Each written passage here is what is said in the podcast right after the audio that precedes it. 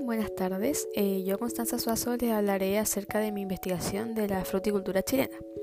Bueno, esta actividad económica comienza a incrementarse desde los años 1970 a 1980, en donde obtuvo un enorme desarrollo social y económico. De este modo, Chile ha logrado, eh, bueno, no obstante los enormes problemas naturales y políticos, su inserción económica mundial de su comercio e intereses en el mundo, y a la vez ganar el prestigio de un país serio que cumple sus compromisos comerciales y que mantiene una imagen suficientemente posicionada en el mercado internacional, donde los países que importan nuestros productos son potencias mundiales con altos estándares y requisitos de sanidad, higiene y calidad, y la evidente relación con el precio. Eh, no debemos olvidar que los países que compran también producen, eh, de modo que estar inserto en este comercio internacional debe ser visto como una gran oportunidad para hacer crecer la economía chilena y mantener un respetado puesto en el mercado global. En el lado del contexto histórico, eh, la producción frutícola en Chile desde su comienzo ha tenido un gran éxito. Empezó a incrementarse a partir de 1980 exportando uva de mesas y manzanas. Pasado el tiempo, Chile se convirtió en el número uno exportador frutícola del hemisferio sur y líder mundial en exportaciones de uva de mesa y arándanos. Eh, por esto, según Coagra, el territorio usado para esta actividad ha representado un alza del 221% en la zona sur austral del país, por ejemplo las regiones del Biobío y los lagos. Esto debido claramente a las condiciones climáticas y de tierra, ya que Chile ofrece una gran variedad en cuanto a climas y de este modo se aprovechan los campos para la agricultura y ganadería. Claramente esto a diferencia de la zona costera, que también Chile tiene bastante de eso, eh, ya que se aprovecha mucho más el campo para eh, aprovechar la tierra, el clima eh, y todo eso para hacer que la fruticultura crezca. En cuanto a la actividad económica, bueno, no existen archivos actuales, refiriéndome a los años 2019, 2020, que sería lo más actual, sobre el valor del precio interno bruto que aporta la fruticultura al país. Sin embargo, logré encontrar datos que indican que aporta con el 39,2% al PIB sectorial y que aporta con 5 mil millones de dólares al monto anual de exportaciones, por lo menos hasta el año 2019. También ofrece 73.000 empleos permanentes, 383.000 de temporada y ocupa 342.654 hectáreas de superficie natural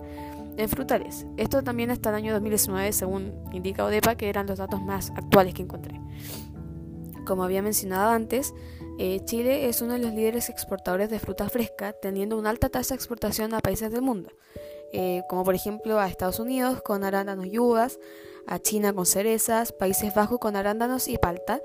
también como a Reino Unido, Brasil, entre otros. Eh, cabe destacar que claramente exportamos más tipos de frutas a esos países y a muchos otros países, solo que me pareció eh, lo mejor destacar los más vendidos según los datos encontrados en, las páginas web. Pero el consumo interno en Chile, según una noticia por Bio Chile que explica, y cito la frase, a nivel global, Chile consume entre un 20% y un 50% menos del mínimo recomendado por ONU, Alimentación y Agricultura, y por la OMS, o sea, la Organización Mundial de la Salud, lo que se asocia a los altos índices de obesidad que en el país. Esto, bueno, eh, como se sabe, en Chile la gente no es muy sana, su alimentación no es muy sana y una muy poca parte de los gastos van dirigidos a la fruta.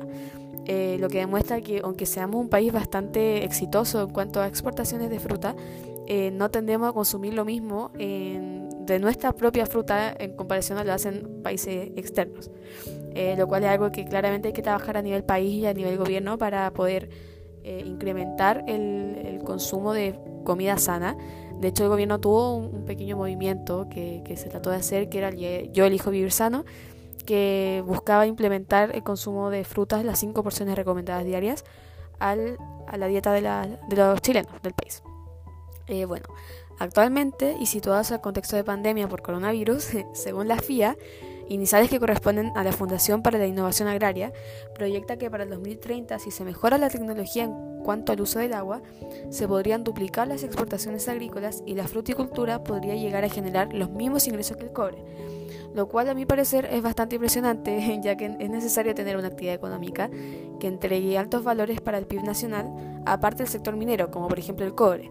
en caso de que éste por alguna razón falle, caiga, quién sabe lo que puede pasar, eh, para que la economía del país no se vea mayormente afectada, es decir, que no dependamos solo de una actividad económica y que podamos tener eh, dos o más, las que sean necesarias, para eh, que ambas sean igualmente exitosas y el país pueda tener más recursos con los que contar. Y por lo mismo, a nivel país deberíamos cuidar más el agua, ya que los periodos de sequía tienden a complicar mucho el sector agropecuario del país, que es algo que se da muy seguido eh, en Chile, en la contaminación, las sequías, que generalmente salen muchas noticias de cuánto afecta esto a nuestra producción agrícola, eh, que también es algo que deberíamos trabajar y cuidar. Algunas instituciones importantes mencionadas anteriormente que ayudan a entregar información y que, bueno, algunas también se cargan directamente de la actividad frutícola chilena, son la ODEPA, eh, es decir, la Oficina de Estudios y Políticas Agrarias, Minagri, la el Ministerio de Agricultura, eh, Fede Fruta, Federación Nacional de Productores de Fruta de Chile, Coagra, FIA, entre otras. Eh, estas son mayoritariamente fuentes de donde saqué mayor parte de los datos para este trabajo, eh, los cuales tienen páginas web que tienen noticias, investigaciones eh, sobre la fruticultura chilena. Pero como dije antes, habían datos que no estaban, entonces eso es algo que se debería mejorar. sin embargo, el Estado de las empresas encargadas del sector frutícola, como dije, debería mantener información clara y actualizada, ya que es importante que estos datos estén actualizados por lo menos con un retraso de dos a tres meses, en mi opinión, para poder seguir haciendo estudios, investigaciones, para poder seguir mejorando esta actividad. Ya que muchos datos eh, estaban dados de baja en las páginas web, o sea, no aparecían, o directamente los datos eran muy antiguos, por ejemplo, llegaban hasta el 2008, algunos 2013, eh, y claramente esos años están bastante alejados de la realidad que estamos viviendo ahora, eh, por lo que uno no se podría guiar de esos datos para poder sacar conclusiones del 2020, que son bastante años de diferencia. A pesar de todo esto, la fruticultura chilena ha sido destacada por su buen cumplimiento de protocolos sanitarios y por ser uno de los países líderes en exportación de frutas. Me parece que esta actividad económica a veces es pasado por alto y generalmente la gente chilena, el pueblo chileno, bueno, incluyéndome, eh, no le da el mérito ni apoyo suficiente que ésta merece. Eh, por lo menos en mi experiencia yo no sabía qué tanto afectaba o qué tanto aportaba la fruticultura al, a los valores que ingresan al país eh, y siento que se debería ganar más mérito y, que se debería conocer un poco más de, de en verdad cuánto aporta la fruticultura em, y también es cultura chilena, o sea, saber qué cosas contamos nosotros para el mundo. Em, y bueno, eso. Eh, gracias por el espacio, gracias por escuchar y que tengan una buena tarde.